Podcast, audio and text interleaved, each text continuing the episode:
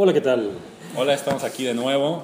Bienvenidos a, a El Apagón, un podcast donde decimos, narramos, explicamos, comentamos qué cosas suceden en el mundo de, en la República de las Letras y en el mundo del cine.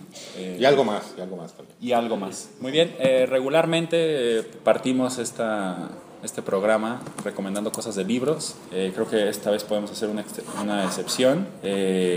Eh, les comento que este fin de semana cumplí con el trámite y, y fui a ver la nueva película de Tarantino. Y, ¿Qué te pareció? Y el veredicto es positivo. Pues yo la vi también la semana pasada, también la disfruté bastante, me gustó mucho, me gustó, bueno, varias cosas. Eh, en primer lugar, las actuaciones, de, tanto de Brad Pitt como de DiCaprio, también de Margot Robbie. Margot Robbie creo que está como muy bien elegido el casting y todo eso. También eh, me gustó que, que, que, que, eh, la película retarde tanto, tanto tiempo el momento de que estalla la violencia. ¿no? O sea, como que va, contiene, contiene, contiene, contiene, contiene, contiene. Bueno, que esa es una de las principales críticas. Sí, pero... ¿Que contiene la, la violencia? Es que la contiene hasta casi el final, ¿no? Pero... O, o, más que decir la contiene, quizá avanza como pero de forma subterránea, ¿no? Está ahí, pero, pero, pero no, no explota, ¿no? Hasta ese, hasta ese bueno, no sé, podemos, no, no vamos a spoilearles hasta qué momento, pero... Sería bueno, si tú estás de acuerdo, Eduardo, que el profesor Velasco platicar un poquito de qué va la película para los que no la han visto, este, pues, de qué trata, cuál es el tema.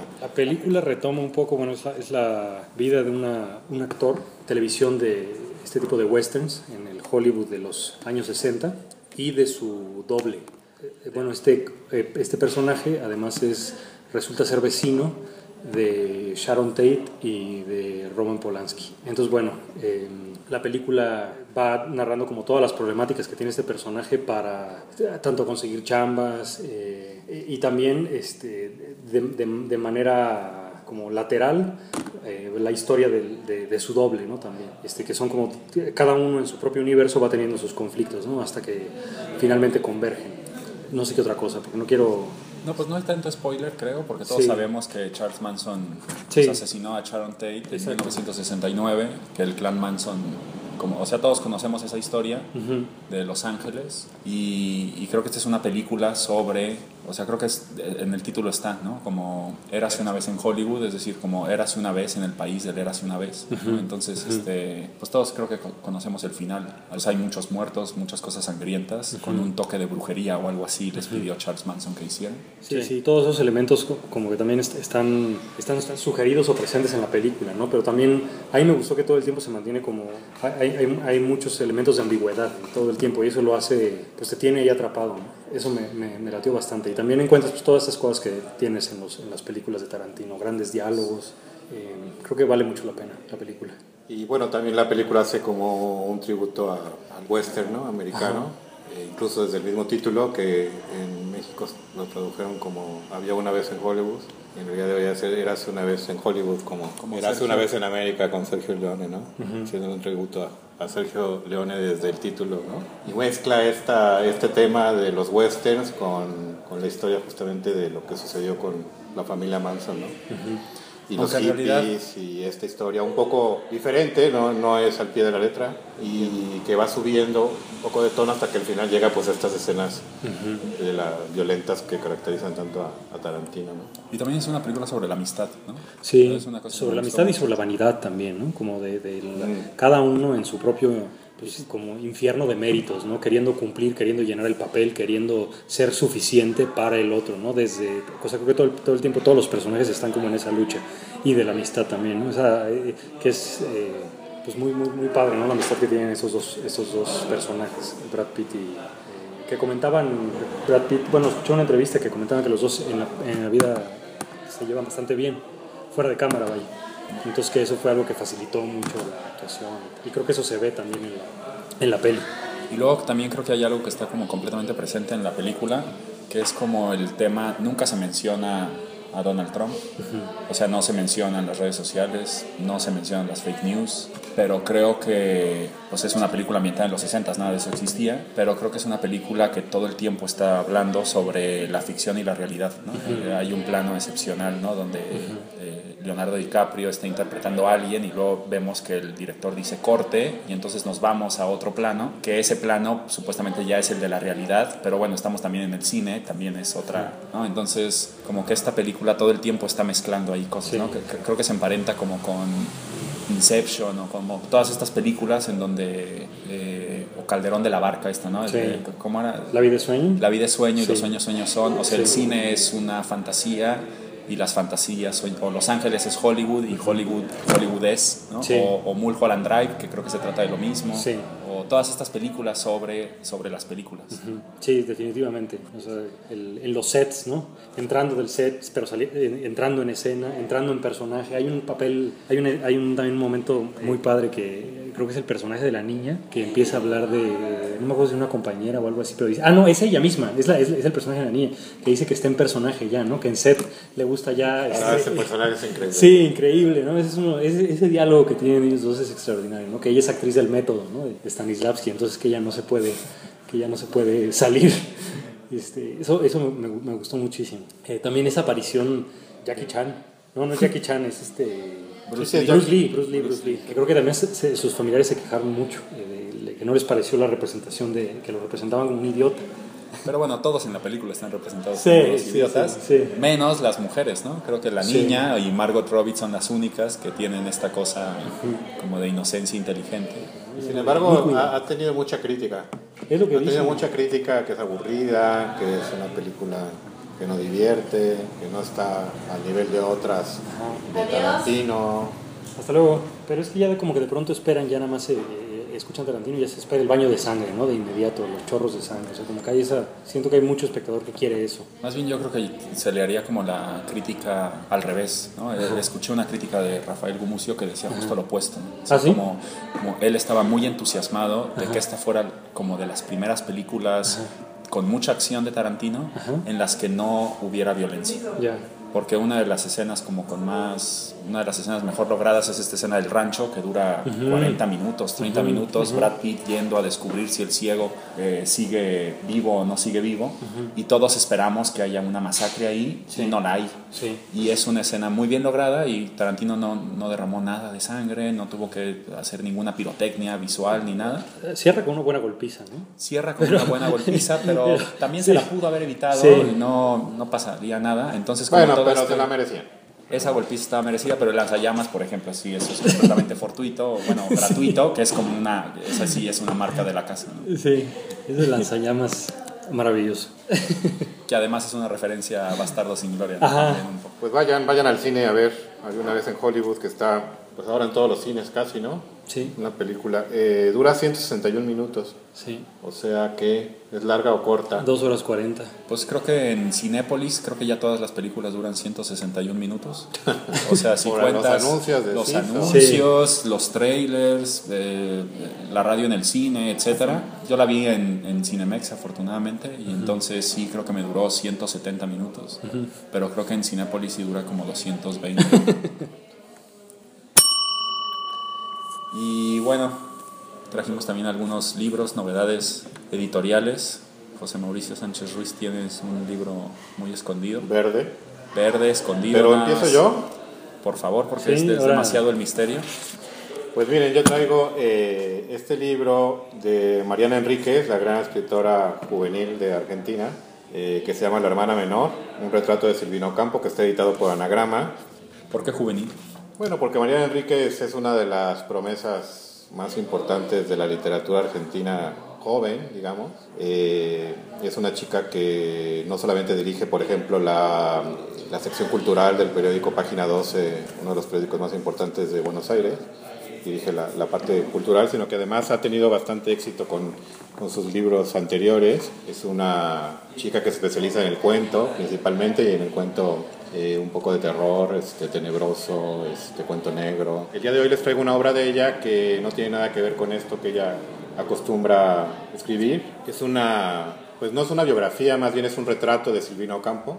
Un Silvina es un, es un retrato porque no es una biografía que lleve fechas, ¿sabes? Y una cronología, sino que más bien se fija en los aspectos más importantes de la vida de Silvino Campo, esta escritora eh, tan importante de los 40, 50 de, de la Argentina de esa época, de la Argentina antes de Perón, eh, hermana de Victoria Ocampo, la fundadora de la revista Sur, ¿no? una de las revistas más importantes que ha habido de literatura en América Latina. ¿Cuál de las casada con Bioy Casares, eh, ella, Silvina, casada con, con Adolfo Bioy Casares y, muy amiga también de, de, Borges, ¿no? Los tres formaban un, un grupo tremendo en la época, ¿no? Por, por, por las obras, por las relaciones que hacían, por el tipo de de vida que llevaban. Silvina, siendo hermana de Victoria, pudo haber quedado un poco relegada pues, por la gran figura que era su hermana y, la gran figura que era su marido. Y sin embargo, eh, pues ella decide, aquí Mariana Enríquez, por ejemplo, dice que ella decide quedar en segundo plano.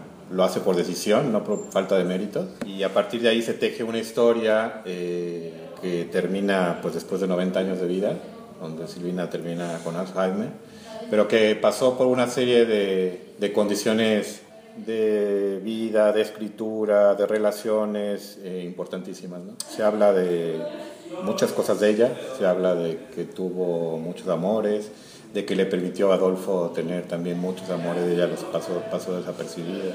Se habla mucho de la relación que tuvo, dicen, de amor con, con Alejandra Pizarni, eh, no comprobada, Aparecen las cartas. Se habla, se habla mucho de ello. Algo, ah, aparecen algunos escritos de, Alejandra que le dirige a Silvina y que tienen eh, pues bastante contenido, digamos, sexual, erótico, pero no aparecen los de Silvina. O Silvina no, no habla con ella en ese mismo tono, entonces ahí es donde, donde surge la duda, por ejemplo, de eso. Eh, Mariana, para hacer este libro, pues recurre eh, recurre a muchas voces autorizadas. Vamos a pensar que Silvina murió en el 93, entonces hay todavía mucha gente viva que pudo convivir con ella, que vivió con ella, que la conoció. Entonces eh, hace muchas entrevistas, eh, recurre a voces autorizadas como María Moreno, que conoció a Silvina, que estuvo en contacto con ella, eh, Edgardo Kosarinsky, que es escritor que, que, que también la conoció, estuvo, estuvo en relación con ella. Entonces una parte del libro habla de estas voces autorizadas que conocieron a, a Silvina. Otra parte es la lectura que hizo exhaustiva Mariana Enríquez de los diarios, de Adolfo Bioy, de incluso algunos, algunos libros y notas de Borges y de la propia Silvina. Eh, y la otra parte pues son eh, manifestaciones populares que, de, gente que, conoció, escuchó de Silvina Ocampo, por ejemplo, dicen que Adolfo Bioy se, se a diario los zapatos en el barrio de la Recoleta, fuera del bar La Biela, y que al día de hoy, o por lo menos hasta, hace unos años, ese bolero, que era un niño en ese tiempo, sigue estando en el mismo lugar y bolea los zapatos en ese, en ese bar. Y entonces Mariana fue, preguntó al bolero cómo era la relación de Adolfo con Silvina, y entonces él narra toda su experiencia y eso lo...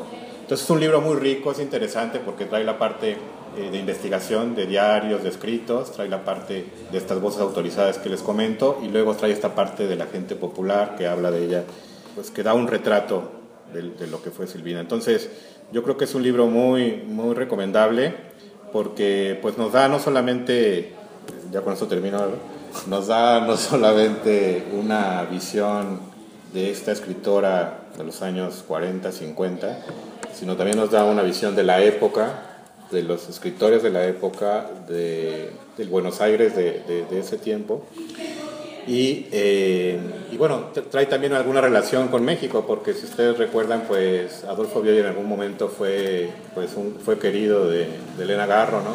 Entonces, Elena Garro ya estando casada con Octavio Paz, entonces conoció a Adolfo Bioy y vivieron un romance muy tórrido que también Silvina eh, conoció y que también se, entreveró un poco en esa historia, que también la narra, la narra el libro. Entonces, para quien le gusta el chisme, pues es un un libro muy rico pero también para quien quiere conocer esto y quien se quiera adentrar un poco en la obra de Silvina, con esto termino, que si bien no es una obra muy, muy popular, no es una obra que esté muy editada, no hay muchos libros de, de Silvina en el mercado, editó mucho la Editorial Sur, pero después de que, de que este, desapareció, pues ya hay poco, poco de ella y pues sí valdría la pena rescatar algunos de sus cuentos, estos cuentos sobre todo, ¿sabes? Un poco en la línea de Mariana Enríquez, cuentos pues, muy negros, ¿no? Este, con mucho dolor, con mucha violencia, pero a la vez también este, eh, satíricos. Interesante, no sé, me parece que es una buena recomendación. ¿Habría que leer antes algún, algo de Silvina Ocampo para disfrutar este libro o funciona? No, pues la idea es que pudiéramos este, conseguir, porque el problema es que no se consiguen. ¿no? que pudiéramos conseguir alguno de los libros de cuentos de, de, Silvina, pero creo que funciona leerlo primero y después conseguir algo de la obra de... ¿Quién edita esto? Es este libro de Mariana, eh, la hermana menor, un retrato de Silvina Ocampo, de Mariana Enríquez, editado por Anagrama. Sí, este se encuentra fácilmente en las librerías y es una edición del año pasado, entonces es una edición aparentemente nueva. ¿no? Yo traigo El silencio de los animales de John Gray. El título completo es El silencio de los animales sobre el progreso y otros mitos modernos. Es un libro de ensayos de este profesor de ciencias políticas de la Universidad de Oxford. Bueno, ha hecho mucha fama como ensayista y como filósofo. El, libro está dividido en tres partes. La mayoría de los ensayos, eh, precisamente como ponen en, en, crisis esta idea de la, del progreso y de la modernidad. Eh, toca varios temas, entre ellos empieza hablando, por ejemplo, de una avanzada de progreso de Joseph Conrad, y a partir de algunas novelas de Conrad eh, va tejiendo su argumento. tiene otra parte que habla de Arthur Kessler, habla de varios escritores, también de, de, de Curcio Malaparte, describe este periodo de, posguerra en Nápoles y aprovecha para contar la historia de Malaparte. Entonces también tiene como mucho de, chisme sobre la vida de algunos escritores eh, y lo va, lo va mezclando con, desarrollando esta idea ¿no?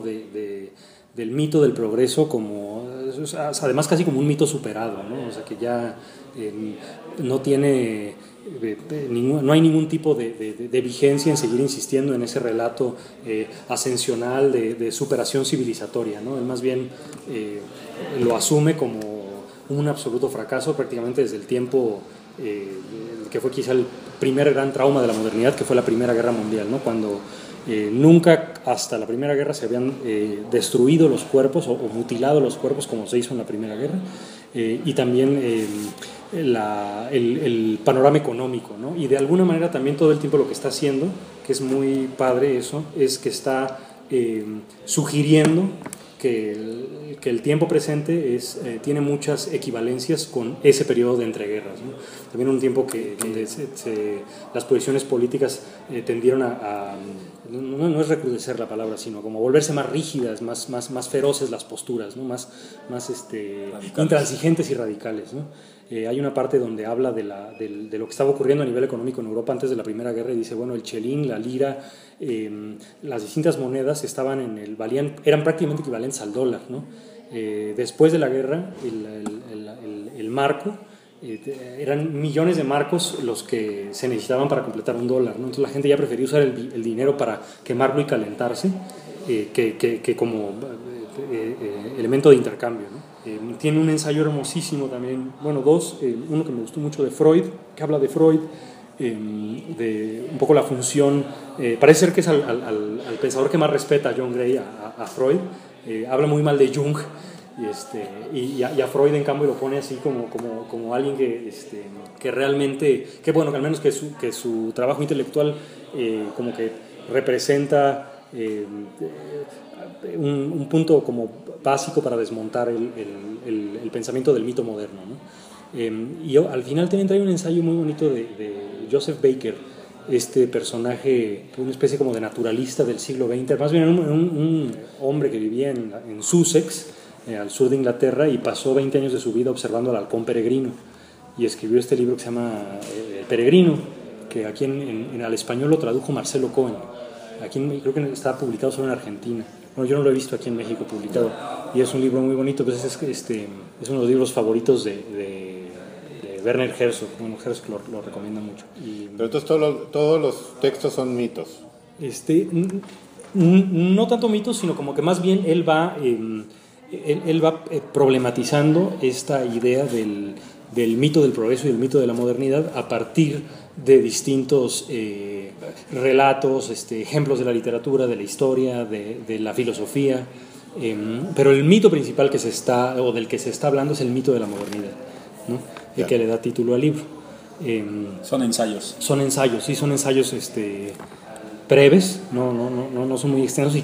y hay una como hay una eh, línea que los vertebra, que es esta idea ¿no? de, de, la crisis de la modernidad. Ya de, también hay un punto donde empieza a hablar de la, del cómo funciona. Bueno, esa parte me gustó porque para quienes no somos eh, o que no, no, entendemos mucho de economía, explica un, un, poco cómo ha funcionado la economía en los últimos 30 años, ¿no? a partir de los techos de deuda, de, de, de los gobiernos eh, pidiendo cada vez más lana y prometiéndola pagar con tantos años de trabajo, ¿no? Y cómo eso ha generado también este, esa, esa, esa inestabilidad, esa precariedad, donde que siempre la crisis eh, está a punto de suceder, pero al mismo tiempo siempre se posterga porque hay una posibilidad de volver a pedir un préstamo, ¿no? Que no es el caso de Argentina. Por Entonces, culpa del Fondo, Fondo Monetario Internacional.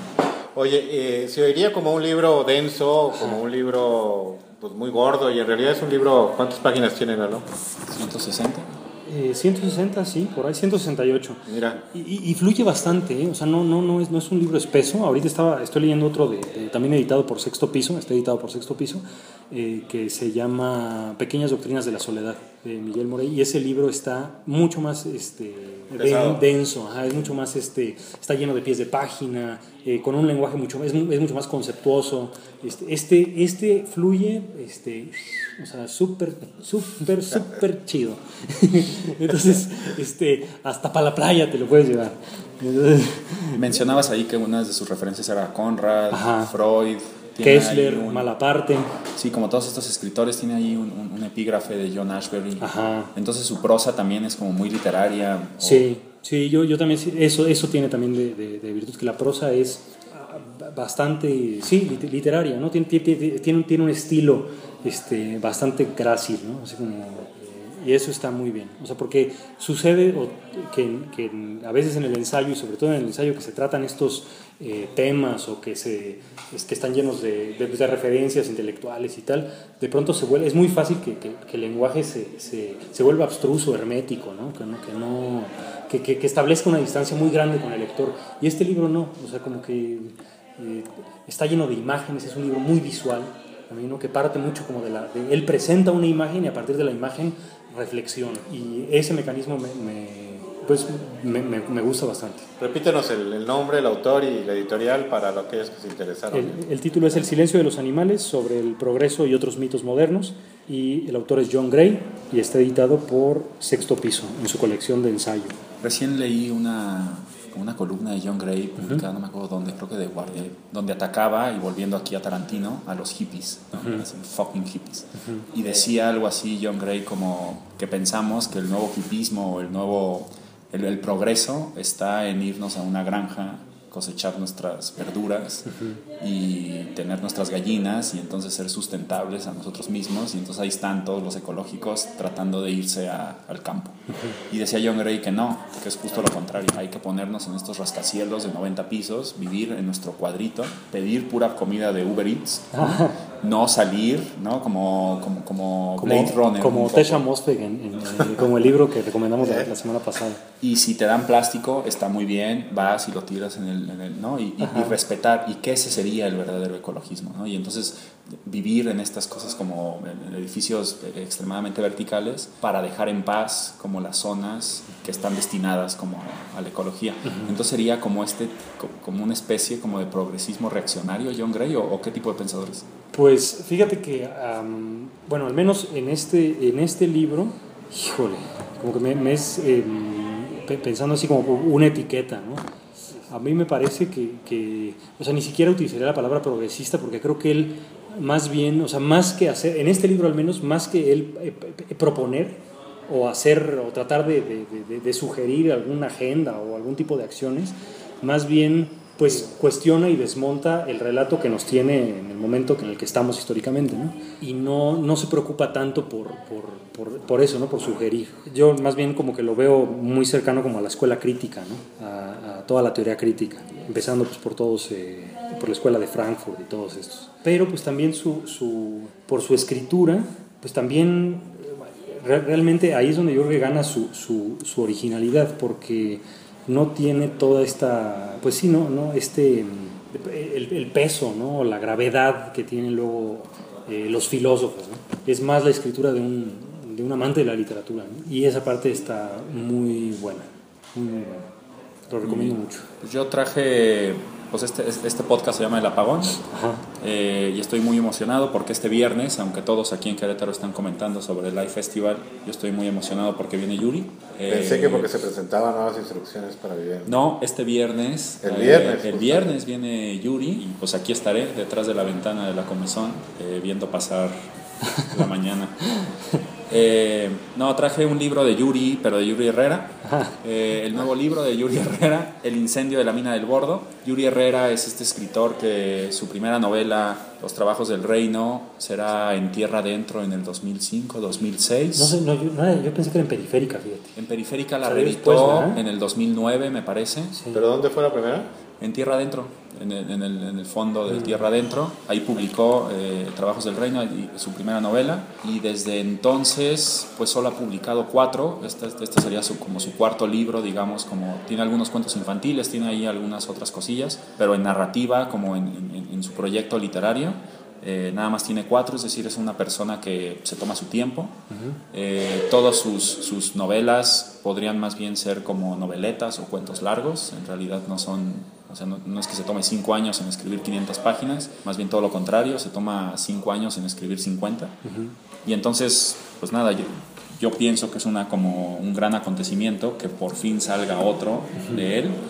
Este, contrario a los otros, no es tanto como una novela, El incendio de la mina del Bordo, no, no como Trabajos del Reino, Señales que pesarán el fin del mundo o la transmigración de los cuerpos, no es como ficción imaginativa, sino más bien es un reportaje, como una crónica. Él hace, según tengo entendido y, como explica en el mismo libro al final, su tesis doctoral es sobre una investigación sobre, sobre como un crimen de omisión y negligencia que tienen ciertas como una empresa extranjera en México eh, coludida con el Estado, en donde se incendia accidentalmente una mina y el Estado se hace de la vista gorda pues para que la empresa no pierda... ¿En dónde es la, mina? la mina es en Hidalgo, cerca de Pachuca, Yuri Herrera es de, de, Hidalgo, y él va a entrevistas, hace todo un trabajo como de, de, de archivista, como antropológico, histórico, etcétera, para tratar de, de, ver qué sucedió en esa mina, eh, en realidad cuáles fueron los hechos, cuáles fueron como las omisiones del gobierno, de quién son las culpas, y, construye, y así es como se gana su título de doctor, y después con ese archivo como que lo vuelve a escribir y ahora escribe como una crónica, digamos, como popular, ¿no? Así como dárselo para imprimir mil ejemplares y cualquier persona lo pueda leer y que no esté leyendo una tesis doctoral. Y una de las cosas que más me interesa justo de este libro es, es como ese, ese, tema de la reescritura. ¿no? Tienes un material y lo vuelves a trabajar y lo vuelves a trabajar y lo vuelves a trabajar hasta que se convierte en esto. Entonces, bueno, es una crónica real sobre, que creo que retrata muy bien como, como el, lugar en el que estamos ahora, que es como similar al, a, a México de 1920, donde el liberalismo rampante hace con nosotros lo que queramos y el Estado se echa dos pasos para atrás, ¿no? como rescatando a Werner Herzog, cada quien para sí, Dios contra todos. Y bueno, es un libro que recomiendo mucho, lo, lo acaba de sacar Periférica en coedición con El Quinqué, una editorial independiente mexicana. Se va a presentar ahora en el Hey Festival. Pero no tiene nada que ver con los trabajos anteriores de Yuri, o sea, es un libro totalmente distinto. No, creo que no. Creo, que es un trabajo que, que, está a la par de todos los demás. También está editado en, en España en Periférica y creo que tiene el mismo tratamiento lingüístico, aunque es un hecho, digamos, de la vida real, ¿no? basada en hechos reales, y no solo basada en hechos reales, sino es, es, es pura vida. O sea, el, el tipo trata de ser lo más objetivo que se pueda, contando la historia, no inventa absolutamente nada todas las palabras están como justificadas en un archivo de investigación académico, pero su prosa es exactamente, el, el trabajo que tiene con el lenguaje Se reconoce. Es, es, es, igualito a trabajos del reino o a la transmigración de los cuerpos o a señales que aparecerán en el fin del mundo. Eh, entonces tiene esta voz ahí. ¿no? Tiene cierta ¿Cuál es la que más has disfrutado tú? Creo que Trabajos del Reino sí. me, me, gusta mucho, la, la, primera, y Señales que se dan en el fin del mundo también me gusta eh, mucho. Y esta última también, aunque tiene como una... Tiene una agenda política muy clara uh -huh. y, y, y, sabes dónde está parado Yuri Herrera y a quién está tratando de defender y, a, y qué está tratando de denunciar, como que sí tiene una postura como política o incluso hasta como periodística. Uh -huh. Y a lo mejor eso podría hacer ruido, pero eso me parece como como un acierto también. A mí no me gustan ese tipo de novelas que eh, en 500 años se puedan leer exactamente igual, sospecho de ellas. Me gustaría pensar que hay obras que solamente están escritas para hoy y que con eso basta. Esto lo hizo a petición de su hermano, ¿no? Como que era una historia del hermano y después le pidió a Yuri que, pues, que entrara y después se involucró en la investigación. Y que investigara, y, y no solamente es el hermano, también el papá, los tíos, los vecinos. Desde ese punto de vista el libro es interesante, ¿no? Sí, me parece que es un libro local y también para, creo que es un libro que él escribió para sus vecinos, para su comunidad.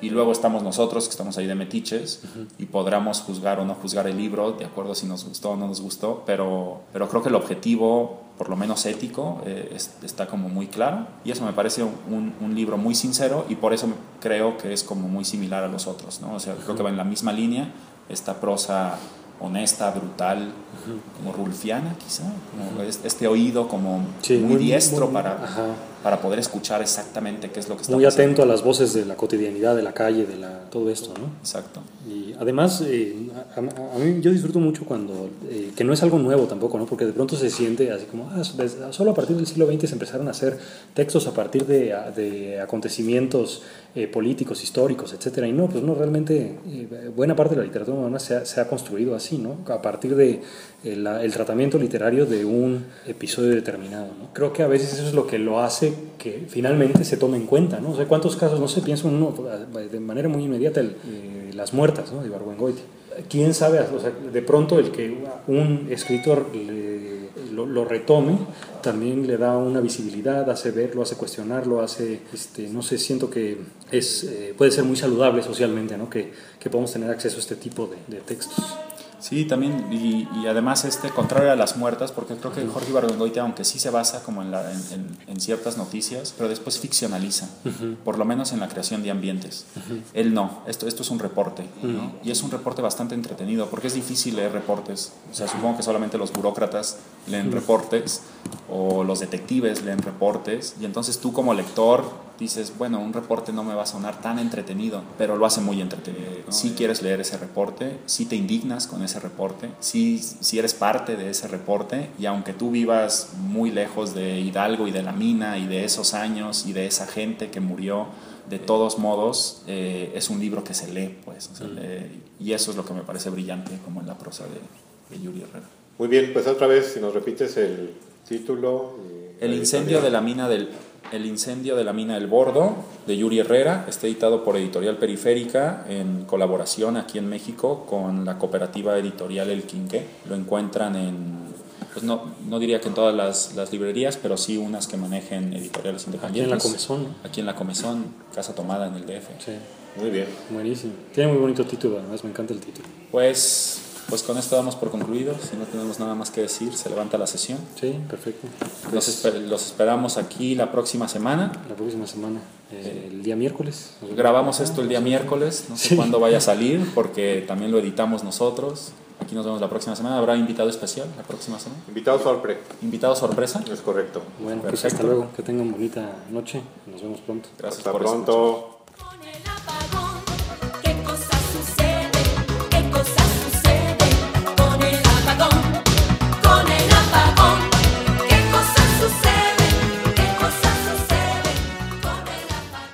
¿Cuánto duró?